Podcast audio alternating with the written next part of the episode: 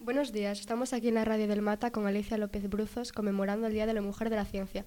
Buenos días, Alicia. Bienvenida a Gijón. ¿Conocías la ciudad? Buenos días. Eh, pues la verdad es que no, así que esta ha sido una oportunidad increíble para venir a visitaros y además conocer esta ciudad. ¿Y qué te hizo centrarte en el mundo científico? Siempre me gustó mucho las naturales, la biología y, bueno, la ciencia en general, aunque no era tan física como tú, por ejemplo. Eh, entonces, bueno, al final, a lo largo de los años, eh, vas tomando decisiones, cuando llegas al instituto, eh, seleccionas ciertas materias optativas y cuando te das cuenta, llega el momento de ir a la universidad y tienes que decidir qué quieres estudiar. Y hay, yo creo que hay dos tipos de personas. Las que deciden, voy a estudiar algo que me dé dinero en el futuro, entonces se meten en carreras que a lo mejor no les apasionan, pero que saben que van a tener un trabajo de la leche. Y están después los que no piensan en el futuro, luego ya se arrepentirán años más tarde, y dicen voy a estudiar algo que me apasione. Así que yo fui de esas y estudié biología. Luego, cuando acabé biología, me di cuenta de que, uy, no hay mucho trabajo de biología. Pero bueno, eh, si estudias algo que te gusta, como eres feliz con lo que estás estudiando, malo será que no encuentres una solución para acabar trabajando de algo parecido. Y acabé trabajando en la universidad enseñando genética a los alumnos de biología y de medicina. ¿Y siempre quisiste desde pequeña? La verdad es que de pequeña quería ser profe. Y bueno, en realidad acabé siendo profe, aunque sea de biología, en la universidad.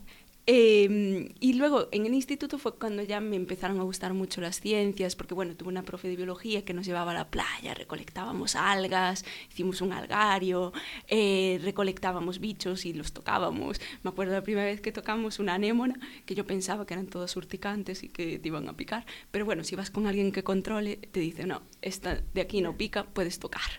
y, y entonces, bueno, pues poco a poco, con las clases de biología, con el proyecto Natura, que era una cosa que había en aquel entonces, que yo estudié hace muchos años, eh, pues te vas metiendo en cosas más de, naturales, de naturaleza, te das cuenta de que disfrutas estando fuera en el campo y bueno, pues todo eso pues va forjando tu manera de ser y te descubres que te gusta eso.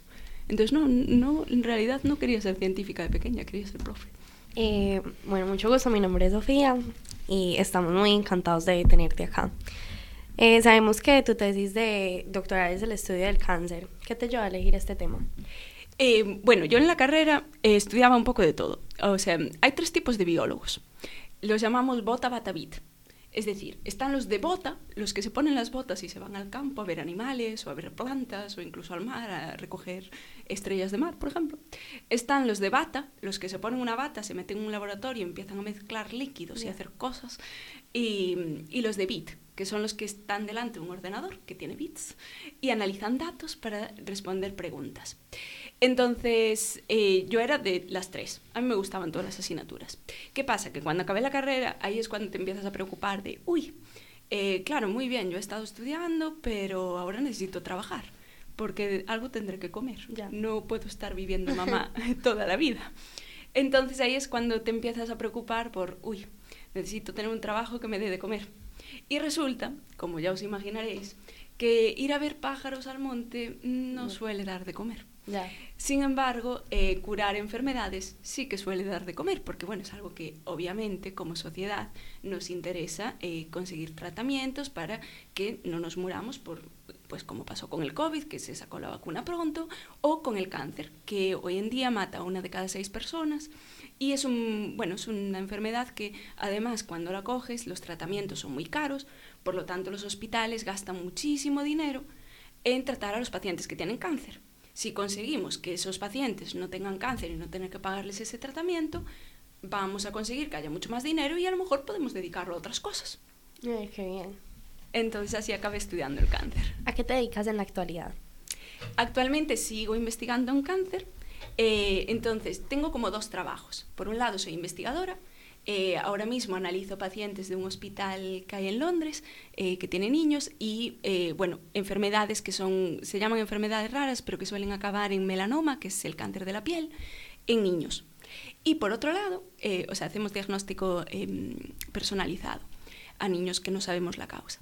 Y por otro lado, doy clases en la universidad, en la University College of London, de genética. entonces, bueno, de alguna manera es un trabajo divertido porque puedes cambiar de una cosa a otra. Un día estás hablando con alumnos y otro día Pero pues, no estás es muy en complicado ese cambio, pues de tener dos trabajos al tiempo.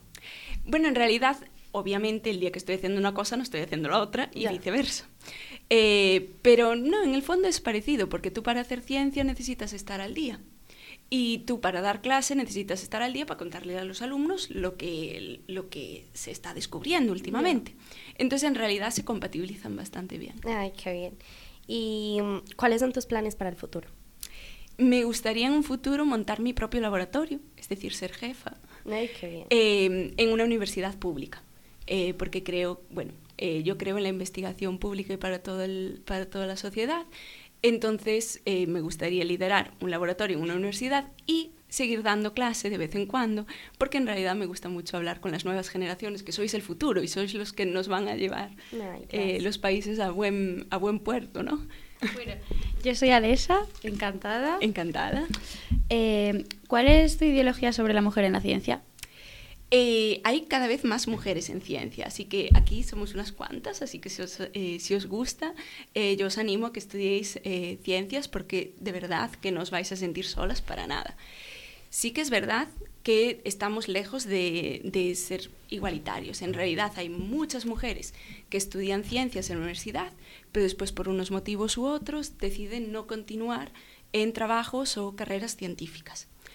Esto poquito a poco va cambiando y la idea de esto es que eh, cuando vosotras ya lleguéis al, al mercado laboral, eh, a lo mejor ya esté igualado y tengáis las mismas oportunidades que los hombres. ¿Crees que te has sentido discriminada por ser mujer en la ciencia? Sí, eh, sí. Hubo, mm, os voy a poner un ejemplo y ya me decís vosotros si creéis que fue discriminación o no. Eh, yo no soy ingeniera informática, pero como os dije antes, también hago un poco de bit, es decir, también analizo datos. Y bueno, los datos, como os podéis imaginar, eh, no podemos analizarlos en un ordenador normal y corriente, como los que tenemos en casa. Tenemos que meterlos en unos superordenadores, que los llamamos clusters, y accedemos a ellos a través del terminal. En otras palabras, vosotros sabéis cuando veis películas en la tele y de repente aparece el informático y el ordenador se pone en negro y empiezan a aparecer letras. Pues básicamente es así como accedemos a los datos. Pues en mi laboratorio hay gente que es de ingeniería informática y hay biólogos, hay físicos, hay informáticos, hay de todo. Eh, trabajamos de diferentes carreras juntos. Y yo propuse una manera de entrar a este clúster, este superordenador, sin tener que meter la contraseña, porque yo soy muy vaga. Entonces yo no quería tener que estar escribiendo todos los días, cada vez que quería entrar, la contraseña. Entonces propuse un método, eh, yo no me lo inventé, por supuesto, yo lo leí en internet y dije, "Pa, esto parece útil, parece una buena idea. Eh, pues el jefe de IT, el jefe eh, que llevaba el tema de todo esto de los ordenadores, me dijo, no, no, no, eso es muy mala idea. Y además lo escribió por público, o sea como que me llevé una, una regaña. O sea, me dijo, bueno, no, eso es muy mala idea, eso es una brecha de seguridad, Alicia, no propongas estas cosas, mala idea. Vale, esto pasó. Yo no le, no le di más importancia y seguí para adelante. Al cabo de un año y medio, eh, un ingeniero informático, chico, propuso exactamente lo mismo que propuse yo. Y en esta ocasión la respuesta de la misma persona que era el jefe de IT, lo que dijo por el canal, eh, por el eh, canal de Slack, que es una mensajería que nos compartimos en grupo, eh, dijo, ay, qué buena idea, pues sí, podemos mirar. Vale, ¿qué opináis? Qué impotencia. Impotencia.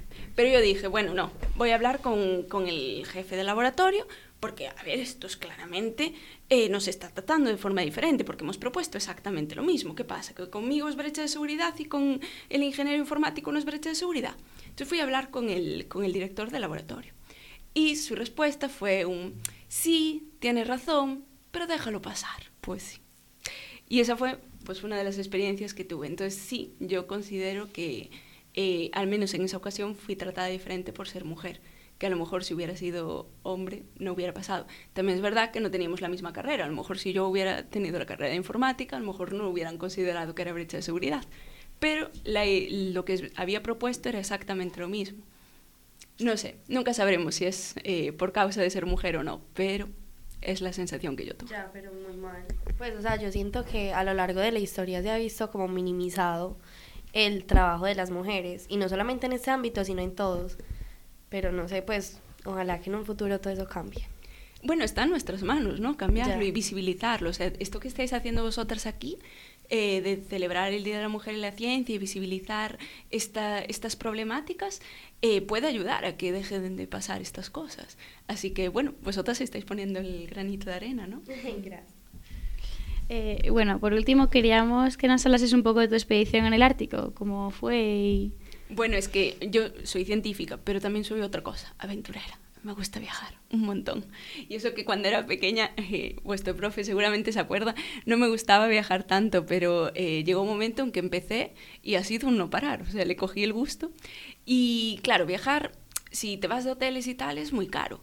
Y bueno, yo no sé si sabéis, pero de investigador no se cobra mucho. Yo millonaria no soy. Entonces, una forma de viajar es irse metiendo en pequeños proyectos y cosas que estén llevándose a cabo.